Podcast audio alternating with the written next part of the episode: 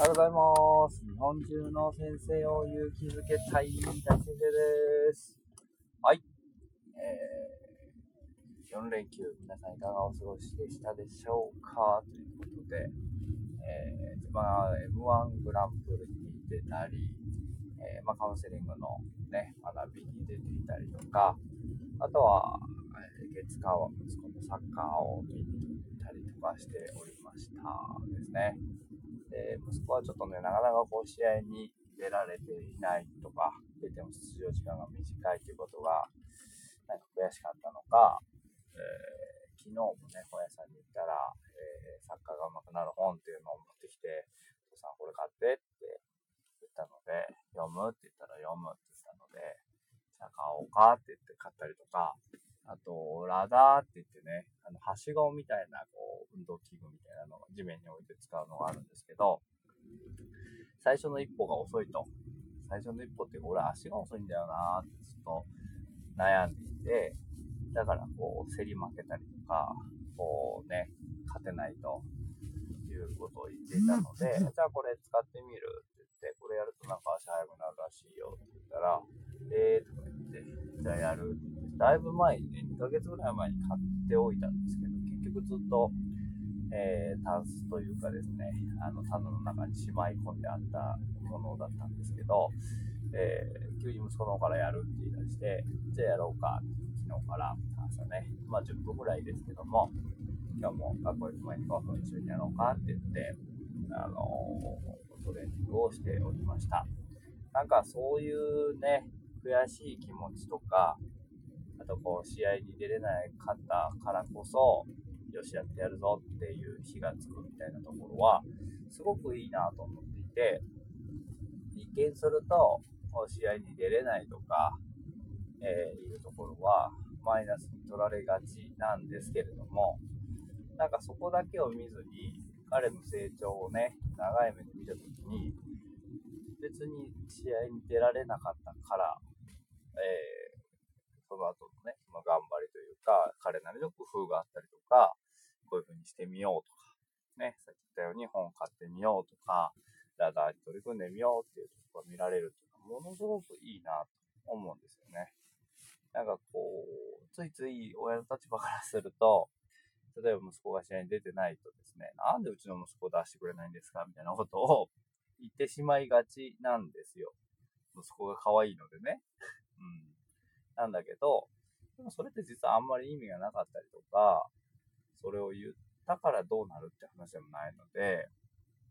別に、あの、一時的には出れるようにしてもらえるのかもしれないですけど、でもそれが本当に息子の力がついたのかっていうと、そうじゃないんですよね。えーで、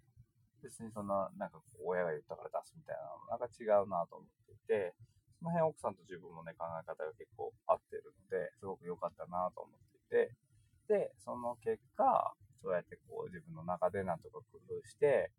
こう乗り越えていこうっていうその息子の姿勢が、とっても僕はなんかいいなと思って、で、父さんどうやってこれやるのとか言ったりとか、あと YouTube で足が速くなる方法みたいなのを調べてですね、そのラダーのやり方みたいなものを、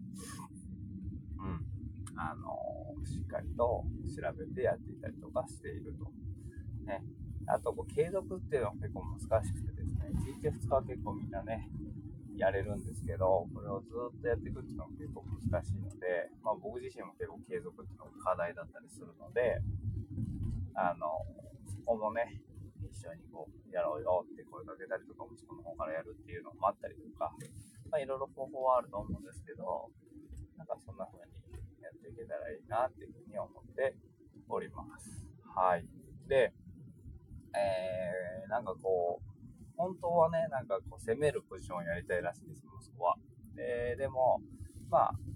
今はバックといってディフェンスをこうね、お願いされることが多くて、全然別にそれはそれでいいと思うんですけど、結構そういうことってあるあるだなと思っていて、会社とかでも自分のきたい部署があるのにもかかわらず違う部署をお願いされたりとか、あとなんだろうな、希望学年があったのに全然違う学年をやってくれって言われたりとかね、学校だとね。あと部活もね、この部活が本当は見たいのにっていう得意な部活があるにもかかわらず違う部活を見てくれって言われたりとか、あるあるだなと思っていて、で、まあ、いろいろ方法はあると思うんですよ。それやりたいですって言うっていう方法とか、その部活、まあ、任されたところで結果を残して、本当にやりたいところに行くとかね、えー、いろいろあるとやりたくないですって言うとかね。息子にあの、フォワードやりたいですって言ってみれば、つって言ったら、そんなの言えるわけねえだろっていうふうに言ってて、あ、そうなんだ、つって、なんで言えないんだろうね、みたいな話をしてたんですけど、その話をのぶちゃんとしていたらですね、親友の、のぶちゃんがですね、大先生も一緒じゃないですかみたいなこと言われて、本当に大先生がやりたいことは何ですかみたいなこと言われて、おーと思って、そうかそうか、みたいな。そう、なんね、それ言えてますかみたいな。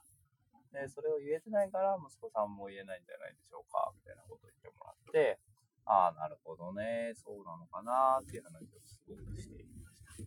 納得することもありつつ、うん。やりたいことやるっ、やりたいっていうと結構勇気がいったりとかするんですけど、そしたらちょうどたまたま読んでた心屋味之助さんの本に、もう楽に生きる方法は一つですよって。我慢しない、やりたいことをやるっていうだけですって書いてあって、ほう、そうなんだと思って、それが言えなくてみんな苦しんでるし、それ言ったらどうにかなってしまうと思って、みんなは手放せないんだけど、